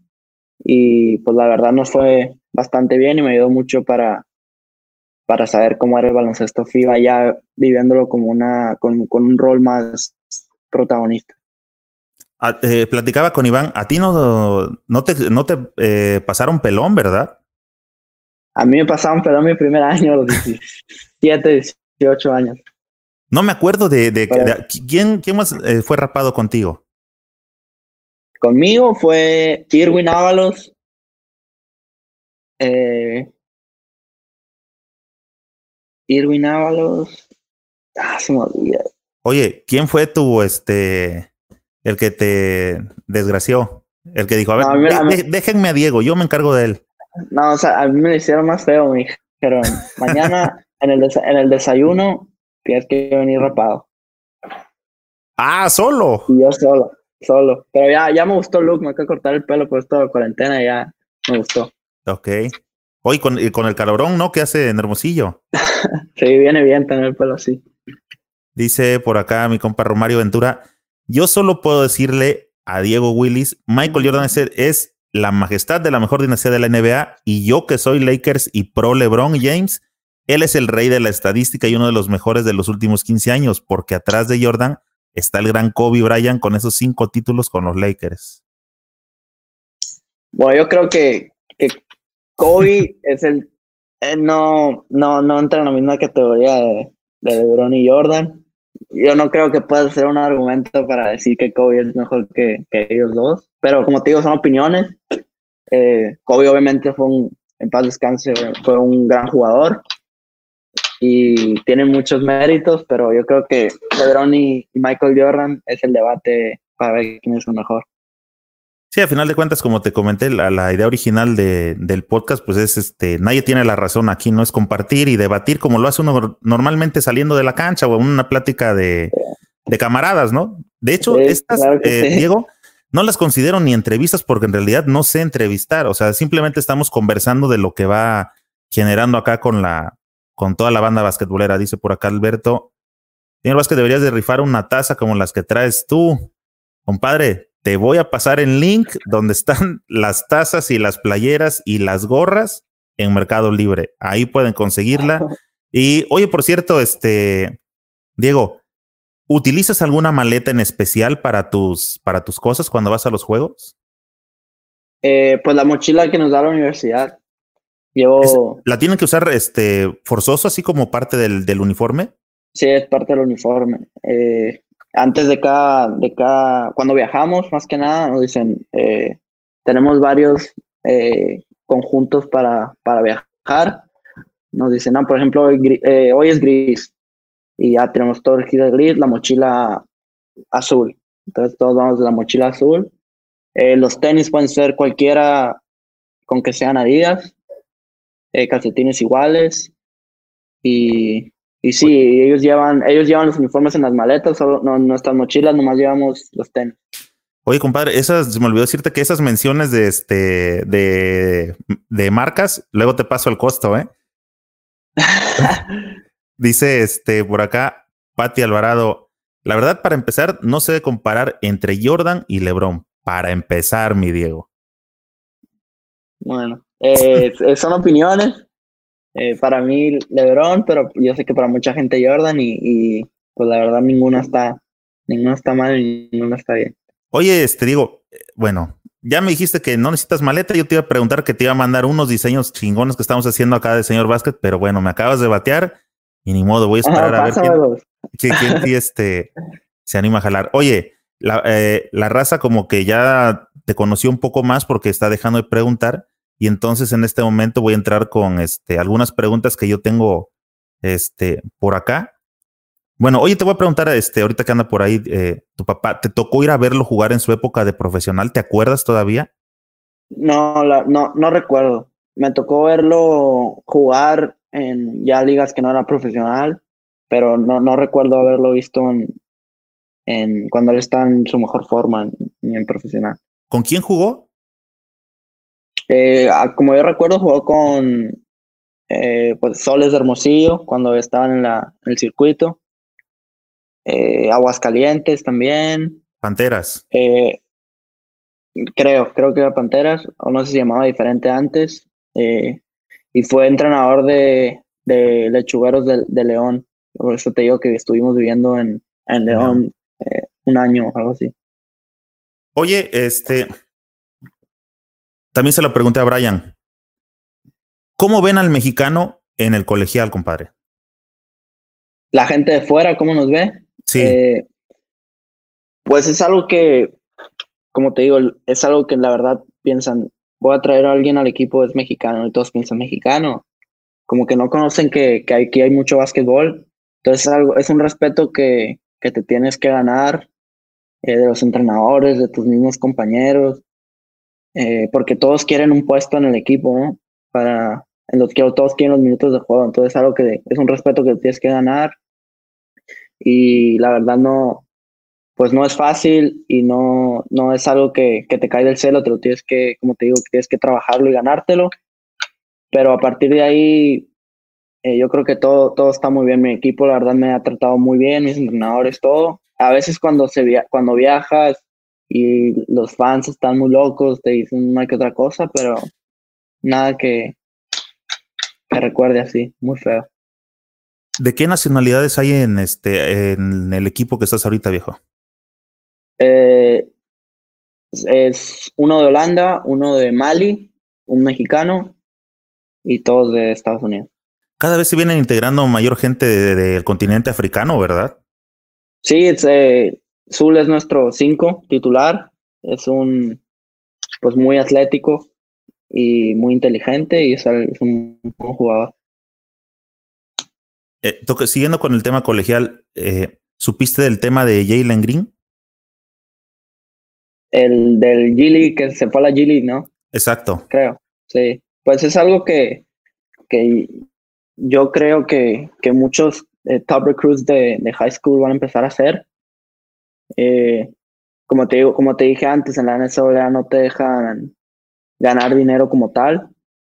Y esas grandes, esos grandes jugadores, pues generan mucho dinero para sus universidades y no, y al no ver ningún, ningún dinero, pues la verdad piensan en otras opciones. Y esto de la Gili que hizo, creo que le va a pagar medio millón de dólares o algo así es, pues es, es una oferta que es difícil de, de, rechazar, ¿no? Sí, esa fue la cantidad que se manejó este hoy de 500 mil verdes. Dice... Uh, a ver, ¿dónde está? Alejandro Zúñiga. Diego Willis, ¿en qué posición te gusta jugar más?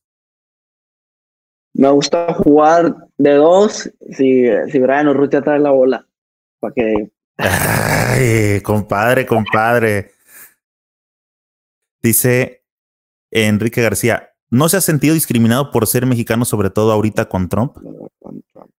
Eh, la verdad, a mí eh, no me ha tocado nada en la cancha de básquetbol, no me ha tocado nada así muy fuerte. Si te dicen cualquier otra cosa, algunos fans, porque los fans ahí están medio locos, pero nada muy, muy raro y pues en el día a día, la verdad, eh, como te digo, no le doy mucha importancia, pero seguramente dirán, dirán por la espalda algunas cosas, pero no, no le doy importancia.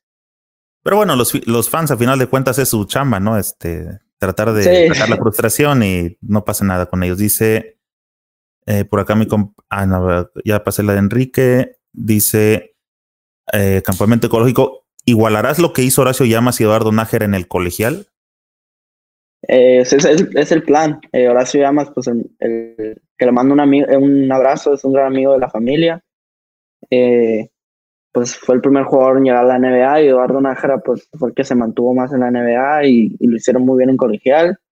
Y espero que estos dos años, eh, espero cerrar muy fuerte. Oye, ahorita que estamos hablando de ellos dos, te voy a hacer una pregunta y espero que la, este, la vayas a cumplir, mi, mi compa Diego.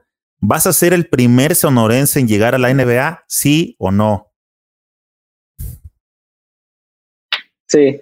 Ah, ok, chingón, compadre. Esa es la actitud. Dice por acá. no hay otra actitud. Sí, bien hecho, compadre. Dice Alonso, de León, Guanajuato, por las canchas del Malecón del Río y la Deportiva del Estado de Lechugueros con el buen Gustavo Sallante. ¿Cuál ha sido el mejor consejo que te ha dado un coach? Eh, muchos saludos. Eh, el mejor consejo yo creo que la mente es lo, más importante, la confianza que, que, tengas en ti mismo, porque a todos, todos que somos basquetbolistas de cualquier nivel nos ha pasado cuando traes confianza, eres un jugador completamente diferente a cuando no lo traes. Y es algo que, que es todo mental y siento que si manejas eh, la mente, que estoy en un proceso de, eh, pues te da mucho, pues mucho valor en la cancha. Ok, bueno, seguimos voy a seguir metiendo algunas de las preguntas que, que tengo para ti que son este, sencillonas. Eh, Diego, platícame, ¿cuál es el tapón más humillante que has recibido? Muchos.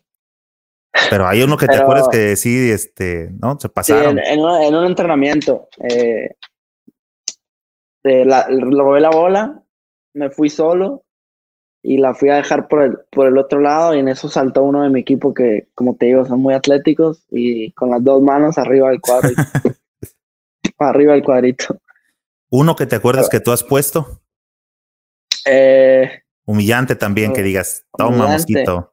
En el tablero alguna que otra vez he puesto alguno, pero no es algo que hago muy, muy, mucho. ¿Cuál es tu modelo de tenis favorito? Los, mejores que, que, me he sentido son los Kyrie Irving, los, los tres. Eh, fueron los mejores tenis que, que, he jugado y los, los que me sentí más cómodo. Y lamentablemente no los puedo usar en la, en la universidad porque todo tiene que ser de la misma marca, pero, pero son los mejores tenis que, que he jugado. Es cierto. Oye, no, no recordaba eso. Este, ¿cuál es el modelo que utilizas? ¿Los que los Harden? Sí, bueno, los estuve cambiando algunas veces. Eh, probé los Harden, los Lillard y luego probé los Harden 4, los Harden 3. O sea, los estaba cambiando más o menos entrenamientos y juegos, pero me quedé con los Harden 4, con los que me gustaron más. Fíjate que eh, yo agarré los, los Donovan Mitchell. ¿Ya los viste?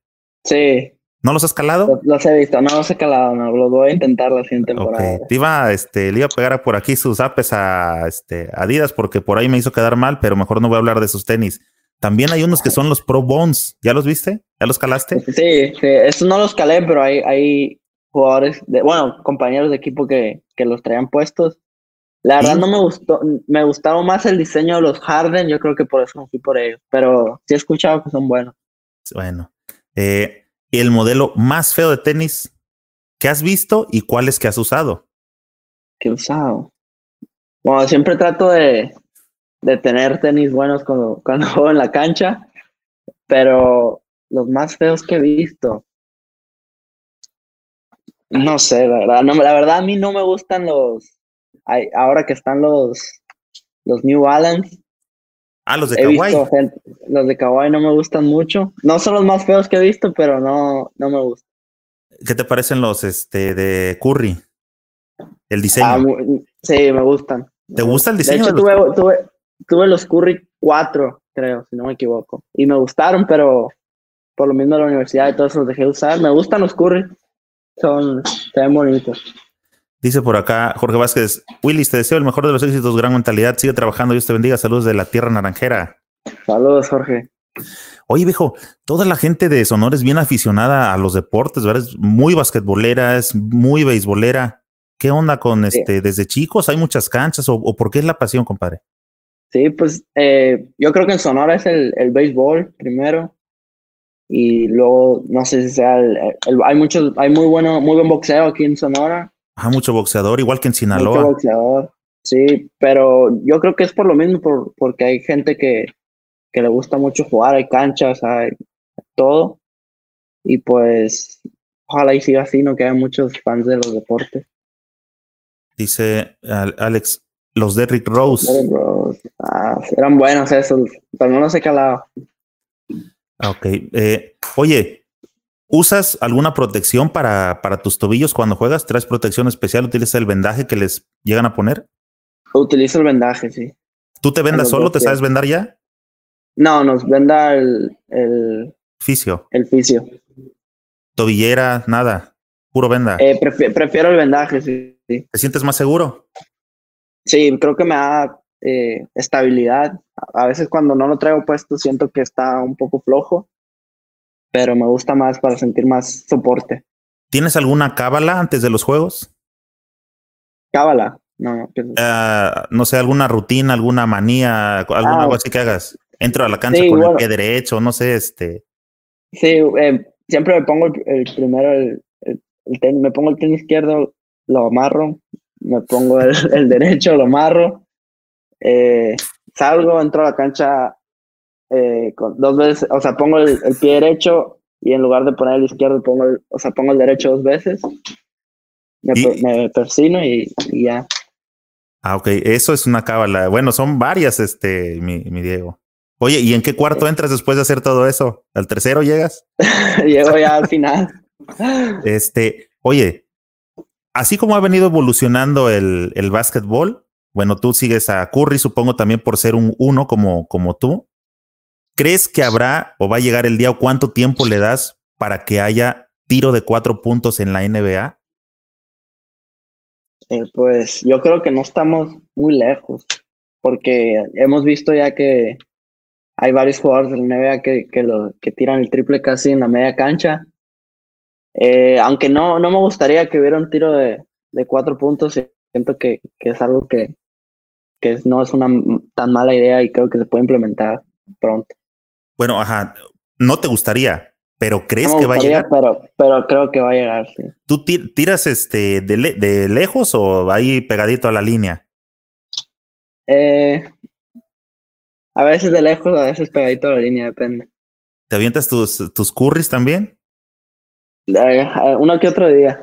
Ok. Oye, ¿Donchik o Antetokounmpo? Ahora Doncic. Ahora Antetokounmpo. En ¿Sí? cuatro años Doncic. Sí. Ok. Sí. ¿Zion Williamson o J.I. Morant? Uh, Jamorant. ¿Nájera o Ayon?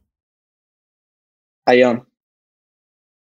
Ok, déjame ver para acá. Bueno, no sigue. Ya no, ya no preguntan a la gente. Cuando ya no preguntan nada y que ya están como satisfechos de dudas, estoy haciendo esta parte y con esto vamos a empezar a cerrar la, la charla, este Diego. Perfecto. Ok. ¿Canarias o Nueva Jersey? Canarias por la experiencia. Ok. ¿Canarias o Hermosillo? Hermosillo. ¿Cuál es tu gusto culposo? Como. Eh, es como que, ay, me da un poco de pena, pero pues me gusta, no sé, este. X Ajá.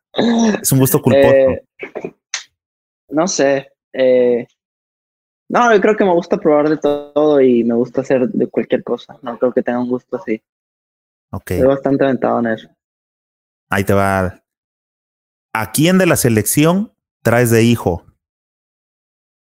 ¿Quién es mi hijo? Uriel Vélez. Ande. ¿Quién te trae de hijo a ti?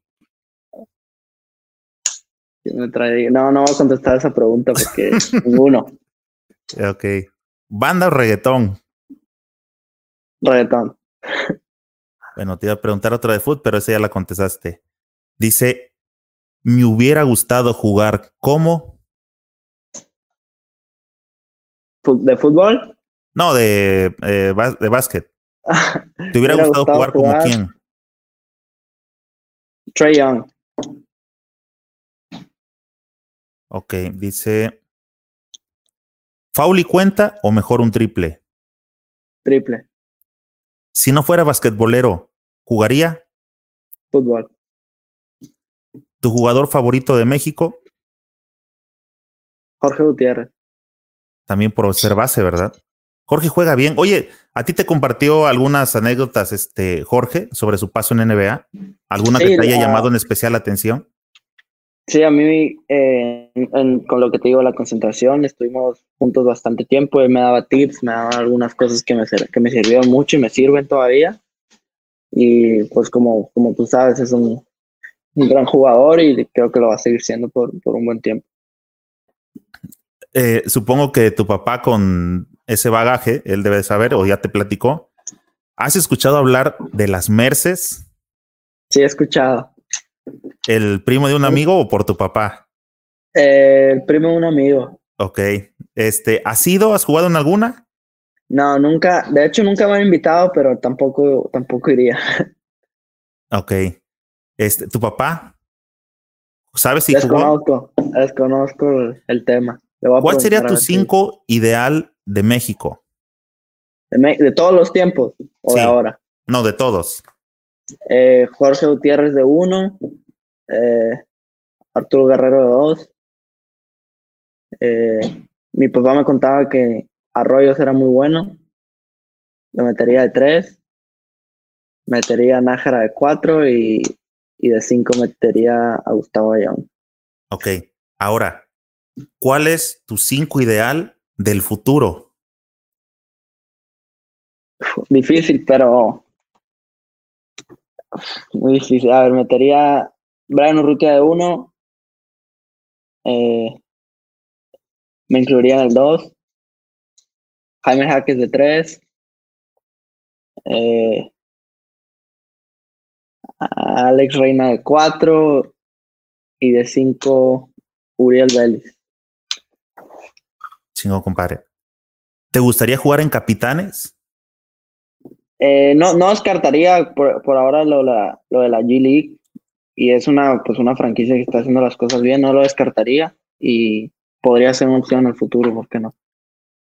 ¿Qué crees que va a pasar con Capitanes? O sea, ¿crees que va a poner en su plantilla un 50 de mexicanos, un, una mayoría de mexicanos o se va a reforzar eh, con extranjeros? ¿Qué, ¿Qué, piensas que puede pasar con la, con la, la franquicia? Tú que ya has visto cómo funciona la G League.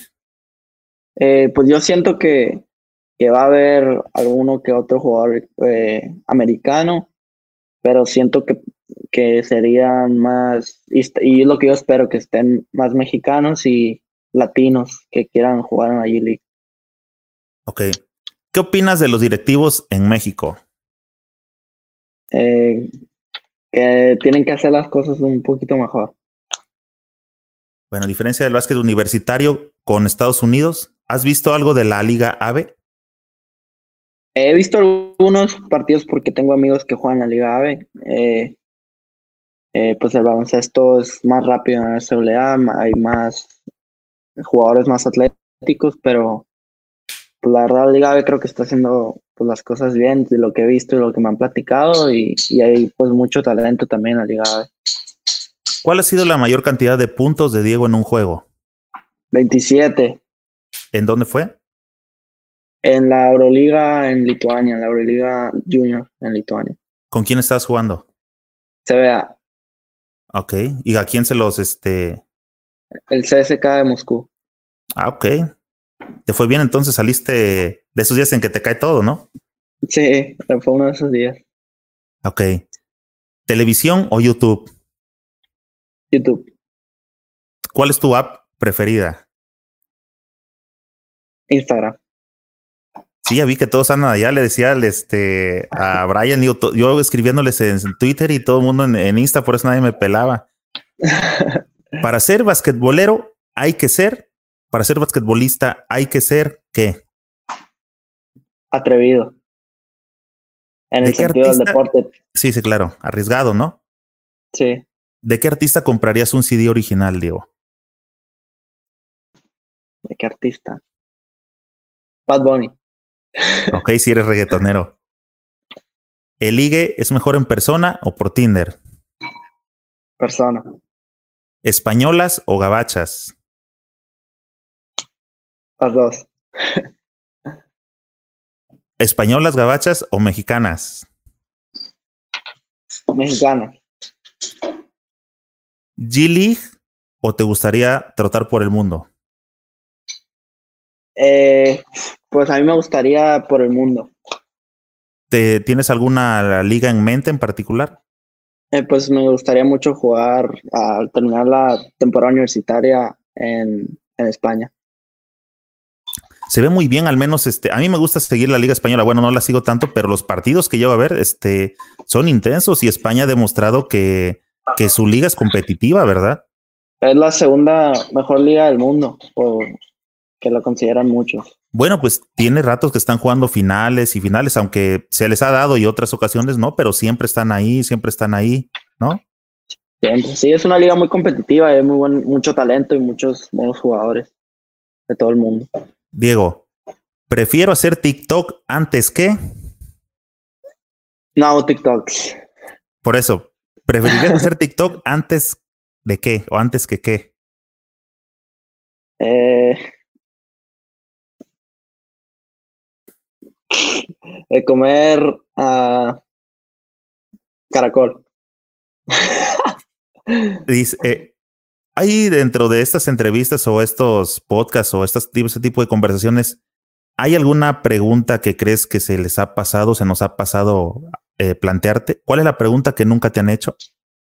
Eh, la verdad creo que me han hecho todas y la verdad creo que este podcast eh, me parece muy bien cómo es el tema de discusión con los fans, que le das mucho juego a las preguntas de los fans, porque hay veces que gente que nos quiere preguntar cosas, pero pues no, no, tiene, no tienen como una plataforma donde hacerlo o, por diferentes circunstancias no pasa, pero creo que le das un buen juego a, los fans y la verdad, muchas gracias por invitarme al, al podcast.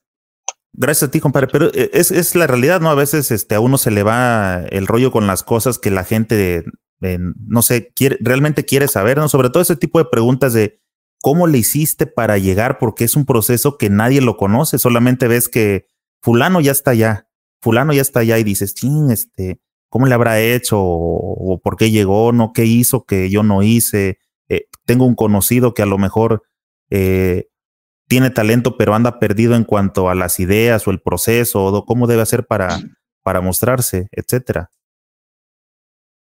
Dice. Sí, ah, hay, yo creo que hay preguntas que. que dime, dime, adelante, adelante. Hay preguntas que, que, que, en las que podemos ayudar para, pues, para ayudar a un jugador mexicano, alguna familia que intente ayudar a, a su hijo que es jugador o, o cosas así que, que son importantes para que para poder hablar con ellos un poquito de más cercanía.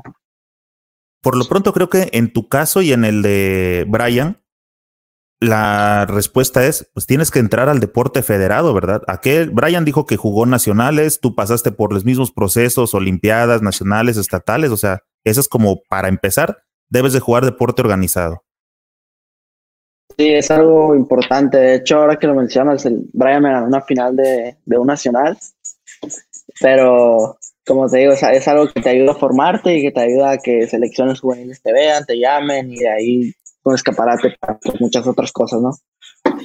Oye, compadre, no es por meter cizaña, pero precisamente en esa pregunta de a quién traes de hijo, él mencionó que te encontró en Nacional y que a partir de ahí, compadre. O sea, tienes que checar el podcast completo. lo voy a ver, a ver qué dice, si lo voy a decir algo. Oye, este, esta es, con esta cierro yo mis preguntas y ahorita pa, paso con la gente y nos despedimos, compadre. Dice, ¿a qué jugador de la nueva camada me vas a mandar para la próxima charla basquetbolera? Eh, Alex Reina. Compadre, ya, y me lo, este, ya, ya estoy en tratos con Alex Reina. Necesitas mandarme otro gallo. Uh, Uriel Vélez. Va, le echas un gritito por ahí, le dices que por acá nos gustaría este, cotorrear con él igual para que la gente lo conozca, sepan qué está haciendo. Digo, esa es la finalidad del podcast, este, que la gente los conozca a ustedes, eh, sus procesos y algunas preguntas o conversaciones simples como esto último, pero que en realidad dicen mucho de, de, de ustedes, ¿no? Cuenta, cuenta un sí, poquito claro más de su persona. Bueno, mira, voy a cerrar. Eh, ya me está llegando la notificación a través de la batería y ese es como el, el, este, el tope. Fíjate, hicimos una hora cuarenta y siete, viejo. Sí, Espero que se te haya hecho bueno, una hora 47. Amena la, la, la charla, tío. No es entrevista, es un, una charla, un cotorreo. Y por acá vamos a darle entrada a mi compa Ismael Barbosa. Mucho éxito, Diego, y a cuidarse mucho. Muchas gracias. Dice mi compa Santiago López, saludos desde Mazatlán. Uh, Trotter 67. Mario Cuevas 1.90, base y escolta. Compadre, ¿te andas promocionando o qué onda? Dice Marco García, saludos Diego, buena actitud y suerte en tus proyectos. Nunca pierdas esa humildad como persona y como jugador. Muchas gracias, Marco, saludos. Este, otro de la de la comunidad Willis, Fernanda, saludos Fer. Dice, eh, ¿tu papá? Sí, mi papá. Saludos, don Willis. Dice Alberto Gutiérrez, me caía bien hasta me que mencionó a Bad Bunny. es el momento ahorita. Y cerramos eh, los comentarios de toda la audiencia con María Zamora Martínez. Saludos de parte de tu tía Malena y tu tío Will. Muchos saludos, tía. Espero que estén bien ahí todos. Diego, la pantalla y el micrófono es tuyo para dirigirte a la gente que nos acompañó durante esta transmisión, compadre. Eh, bueno, muchas gracias por, por las preguntas que hicieron y, y, espero que pues que esta hora 50 no se les ha hecho mucha aburrida con, con las historias y, y, espero que han visto un lado de pues de mí que muchos que solo ven al deportista, ahora pueden ser un poquito más, me ven como persona. Muchos saludos y espero que, todos estén bien y sigan apoyando al, a este gran podcast aquí con, con señor Vázquez, nuestro amigo. Compadre, eh, ¿puedes compartirle o quieres compartirle tus redes sociales para que la gente te siga y esté un poco más al pendiente de ti, qué andas haciendo y todo ese rollo? Eh, sí, bueno, mi Instagram es eh, Willis9 eh, y la verdad es la única red social que uso así bastante, así que si quieren cualquier cosa que me quieran decir o mensajear o hablar un poquito, pues por ahí. Oye, el 9 es, eh, tu número lo dijiste porque viene también en herencia. Eh, no, pues es de 1999, le dejé el 9, el último. Ah, ok, porque Brian comentó que lo traía por su mamá, y, digo, por su papá y por su abuela. No es, no es tu caso.